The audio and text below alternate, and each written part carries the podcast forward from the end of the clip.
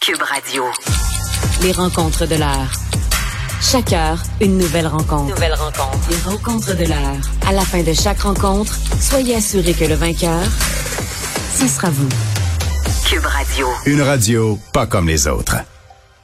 C'est le moment de la chronique juridique avec euh, Nada Boumefta, avocate. Bonjour Nada. Bonjour, messieurs.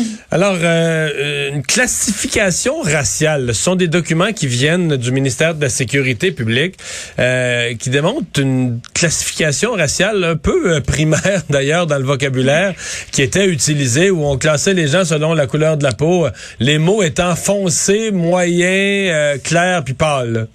Effectivement, donc il y a une classification, classification pardon, qui date des années 87, en fait 1987, qui ont été découverts là, par des chercheurs qui s'intéressent évidemment là, aux gens qui sont détenus et à connaître euh, les qui est majoritairement détenus et pourquoi. Et une euh, des, un des points qui, ont, qui sont ressortis de la recherche, c'était d'abord cette classification très étrange qui peut être qualifiée même de discriminatoire. Et une des questions que les chercheurs ont, ont soulevées, c'est également le fait là, qu'est-ce qui distingue le clair de peu, de moyen ou pas. Euh, je pourrais donner mon propre exemple à moi. Là.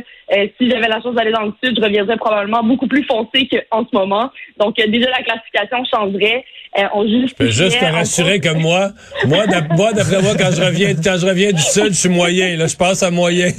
Ah, ben, c'est ça. C'est déjà de moyen à clair, il y a une différence. Puis déjà avec le changement de saison, ça peut euh, tout changer. en même temps, les, gens qui défendent ça disent c'est pas vraiment une classification, ben. c'est plus un outil d'identification, comme les, la, la, grandeur à 6 pieds 2, les cheveux, la peau. Pour, les tatous, les choses comme ça. C'est ça, les tatous. si une personne s'évade, par exemple, et qu'on la, on doit rapidement donner un descriptif pour la rechercher, ben c'est un outil pour faire ça. Là.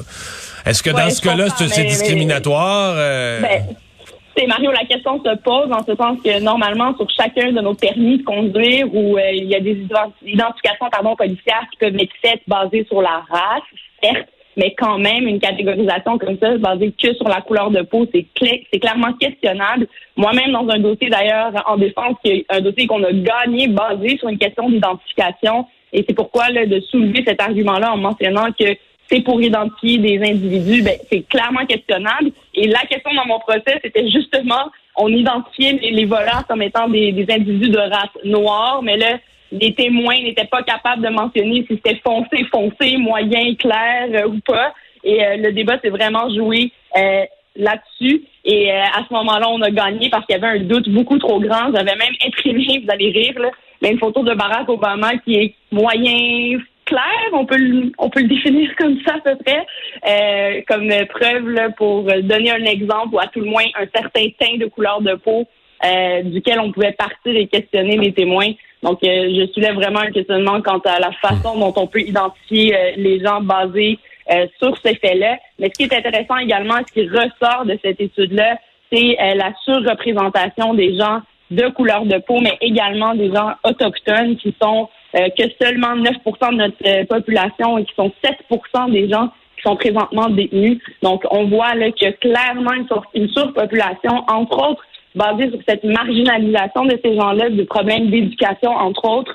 Euh, et on le Mais voit moi, c'est un des facteurs qui m'a frappé dans l'étude quand même, c'est qu'il y a un lien là vraiment très, très, très, très clair entre l'éducation et la probabilité de se retrouver derrière les barreaux. Là.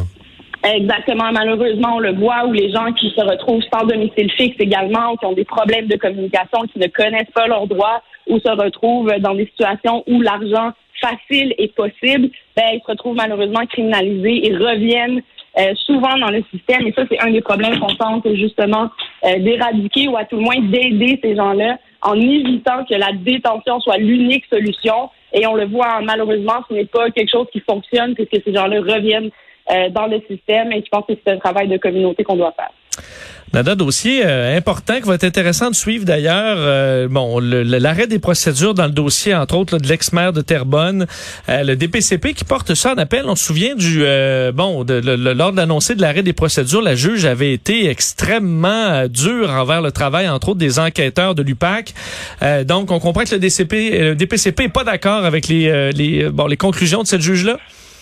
Oui, alors pour revenir un peu plus sur les détails de cette affaire-là, rappelons qu'effectivement, euh, la solution qui avait été adoptée était l'arrêt des procédures euh, quand même une des solutions qu'on peut avoir lorsqu'il y a injustice ou un droit fondamental qui a été biaisé.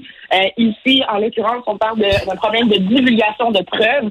Certains éléments de preuves qui auraient été en possession du PAC, en possession des procureurs du DPCP qui étaient en dossier et qui n'auraient pas été remis à la défense. Et pour cette raison-là, la juge avait tranché que c'était une erreur trop grande et limite irréparable. Et donc, l'arrêt des procédures était la seule solution.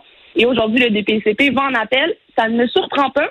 Euh, parce qu'évidemment, on les pointe vraiment et beaucoup du doigt dans ce jugement-là. Alors, des questions euh, seront probablement soulevées, mais rappelons hein, que lorsqu'on va en appel, c'est pas automatique que l'appel sera entendu. Il faut vraiment que la Cour d'appel euh, tranche si d'abord il y a une erreur de fait ou de droit. Est-ce que la juge a erré en tranchant de cette façon-là? Et est-ce que les éléments qu'elle avait devant elle étaient suffisants pour justement trancher en faveur d'un arrêt des procédures dans ce dossier-là? Mais on s'entend, messieurs, là, il faut avoir réponse à certaines questions. Ouais. Si effectivement il y a eu problème, les ajustements devront être tenus très, très, très certainement, que ce soit de la part de l'UPAC ou du DPCP. C'est quand même les représentants de l'autorité et ceux qui agissent dans les dossiers qui devraient mener à bien, mais encore une fois, qui n'ont pas de cause à gagner à tout prix et certainement pas au prix d'une justice euh, qui est fondamentale et qu'on doit absolument respecter. Donc, on verra la suite des choses et qu'est-ce qui en ressortira, mais certainement un dossier qu'on va suivre. Merci beaucoup, Nada. Au revoir. Merci, demain.